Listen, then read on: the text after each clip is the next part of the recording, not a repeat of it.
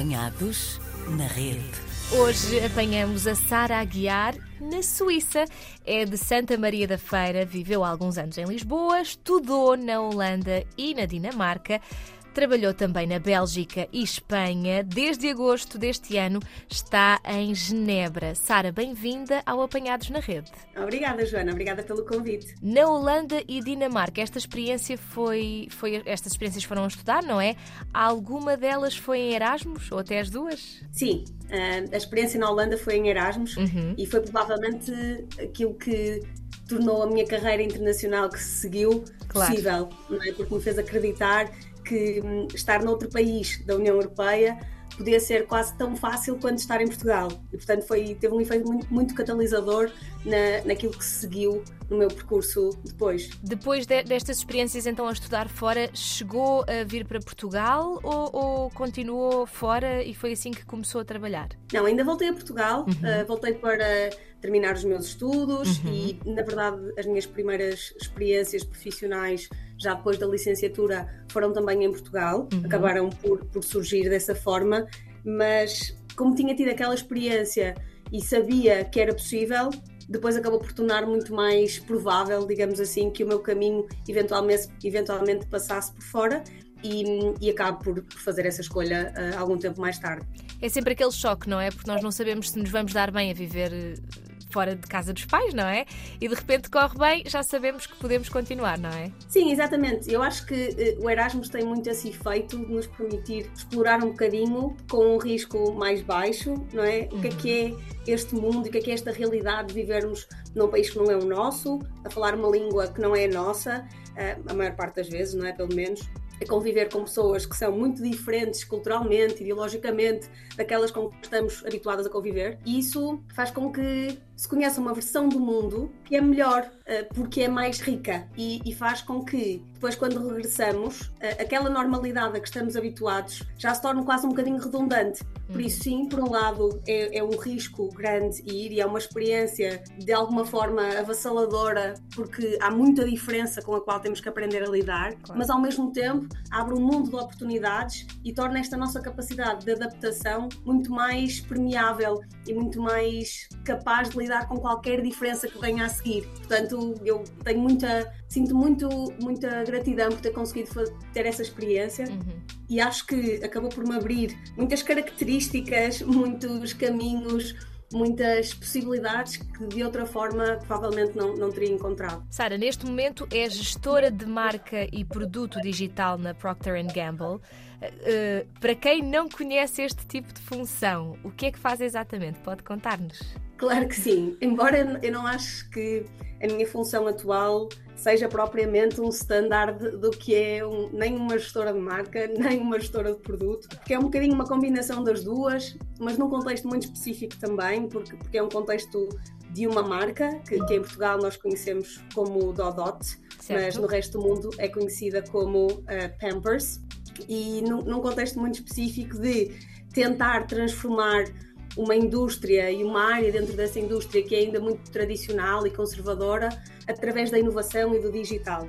Eu não tenho a certeza que seja uma gestora de marca e produto típicos, uhum. mas aquilo que eu faço no fundo é tentar perceber como é que através da inovação e do digital eh, esta marca e os produtos que nós temos eh, digitais podem ser escalados, muito através da utilização da inteligência artificial e também que outros novos modelos de negócio é que podem ser explorados dentro deste, deste âmbito. Também concilia este trabalho com dois projetos, não é, Sara?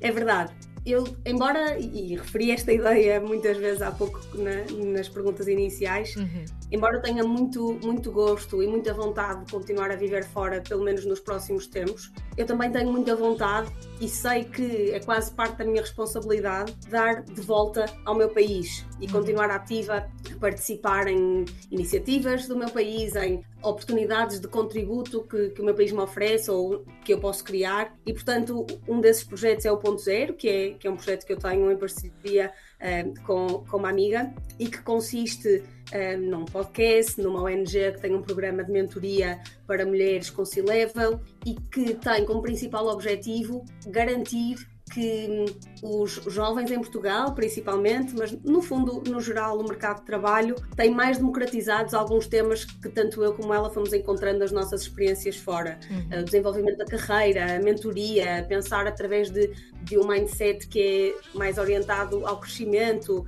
e menos fixo.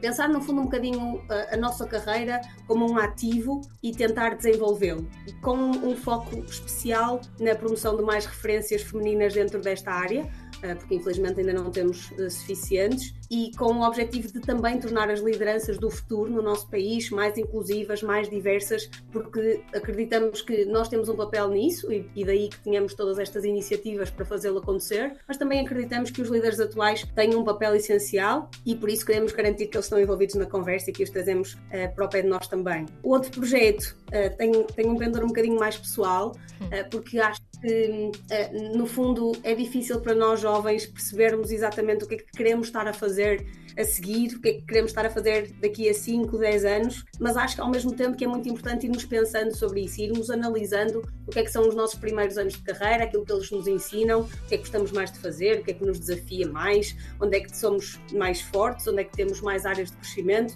E com base nesta informação, o exercício que eu fiz foi tentar pensar o que é que poderia ser o cargo do futuro que me traria este, esta realização pessoal e profissional, e acabei por perceber que, que esse cargo seria na área de inovação, porque toda a minha carreira até agora também, também foi, e, e com um cargo de liderança, porque é, é esse um dos meus objetivos também e portanto acabei por, por, idealizar uma carreira um dia daqui a algum tempo, não sei exatamente quanto, como Chief Innovation Officer. Uhum. Este percebi eu recentemente nesta mudança uh, da Amazon, que era onde trabalhava antes, em Espanha, agora para, para a Suíça, para a Procter Gamble, que provavelmente no futuro era isso que eu gostaria de, de fazer com base no que aprendi. E então estou a escrever porque acho que também não há pessoas suficientes a falarem sobre os seus percursos, as partes boas, as partes más, a partilharem aquilo que vão aprendendo no caminho do ponto de vista técnico técnico também, de ferramentas e, e, conhecimento concreto nessa área com o resto do mundo. E então estou a escrever uma newsletter todas as semanas em que falo um bocadinho sobre inovação, o que, é que são alguns dos conceitos que estou a ir aprendendo, que estão a passar pelo meu caminho, que estou a ir utilizando para, no fundo, me transformar, transformar a minha carreira naquilo que pode potenciar este cargo de Chief Innovation Officer no futuro. Cinco meses em Genebra. Eu sei que os cantões na Suíça podem ser muito diferentes. Às vezes parece que estamos num país completamente diferente, não é? Aí, nessa parte francesa, há, há algumas coisas que eu acredito que sejam semelhantes. Por exemplo, a questão de, de ser obrigatório ter seguro, não é?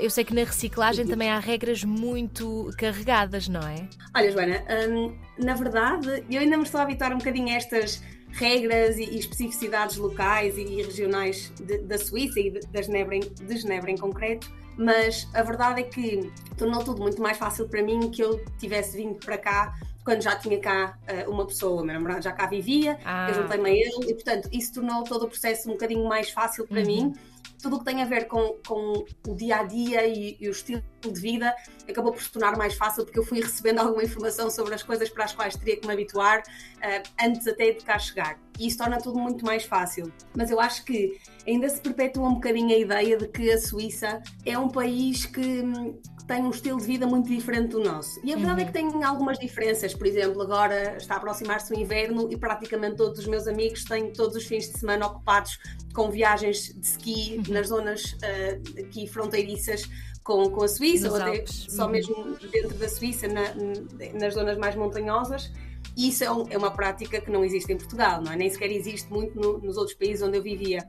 Mas a verdade também é que eu sinto que é uma vida bastante europeia e é um estilo de vida que também tem uh, uma vida social ativa, onde também há jantares fora, onde também há alguns copos depois do trabalho, uhum. onde se vive muito mais do que nos quiseram fazer acreditar, ou pelo menos do que era o tradicional estilo de vida de um imigrante português na Suíça. Uh, eu acho que isso é importante desmistificar, porque uhum. efetivamente a qualidade de vida na Suíça pode ser muito, muito próxima do ponto de vista social à, portuguesa e tem muitas outras vantagens, não é? Que, que, todos conhecemos também e por isso queria só deixar esta nota. Uhum. Uh, a vida na Suíça é mais agradável do que, do que nos fazem, do, do que, que nos fazem pensar. Uh, no entanto, é um país muito caro, não é, Sara? Isso é. É verdade.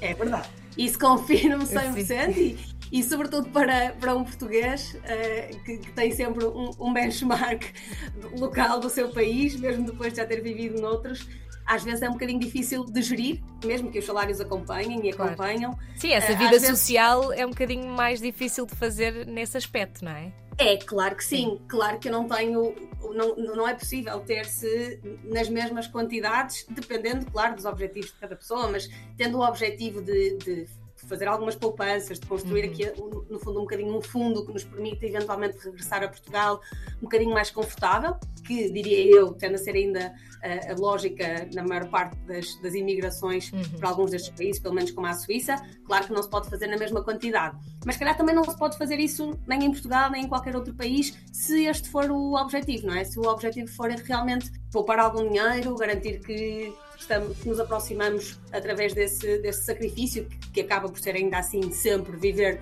num país onde não está a nossa família, onde não estão os nossos amigos de sempre, onde não está a nossa rede, um, acaba por não, não, não sei se é assim tão mais uh, tão maior o sacrifício, digamos assim. Mas Sara, ouvi aí Uh, eu sei que está há cinco meses em Genebra, nem sequer deve pensar nisso ainda para já. Mas ouvi uma ideia de que uh, o, o objetivo final será voltar a Portugal, é isso? Sim, o objetivo passa sempre por regressar a Portugal, passa sempre uhum. por regressar perto da minha família, uh, para perto dos meus amigos, para perto da minha rede. Mas a verdade é que, e quanto mais tempo se passa fora, mais claro isso se torna, é difícil perceber o, o que é que me espera quando eu chegar a Portugal, o que é que eu posso, que expectativas é que eu posso ter deste meu regresso. Uh, e quais é que são as coisas das quais eu estou disposta a abdicar para fazê-lo, e, e, será sempre um trade-off, não é? terei sempre de abdicar de algumas para ganhar outras, em qualquer circunstância, uh, mas o objetivo seria sempre voltar. Espero que nessa altura, uh, e com o meu contributo, por mais pequenino que seja, seja já para um Portugal mais preparado, mais competitivo, com mais oportunidades, tanto profissionais como pessoais, sobretudo para os jovens, porque Neste momento ainda parece um bocadinho difícil, mas, mas a verdade é que tenho esperança que eventualmente seja possível. Muito bem, e nós vamos acompanhando. Sara, muito obrigada por ter estado no Apanhados na Rede e até uma próxima, quem sabe. Obrigada, Jana, até uma próxima. Apanhados na Rede.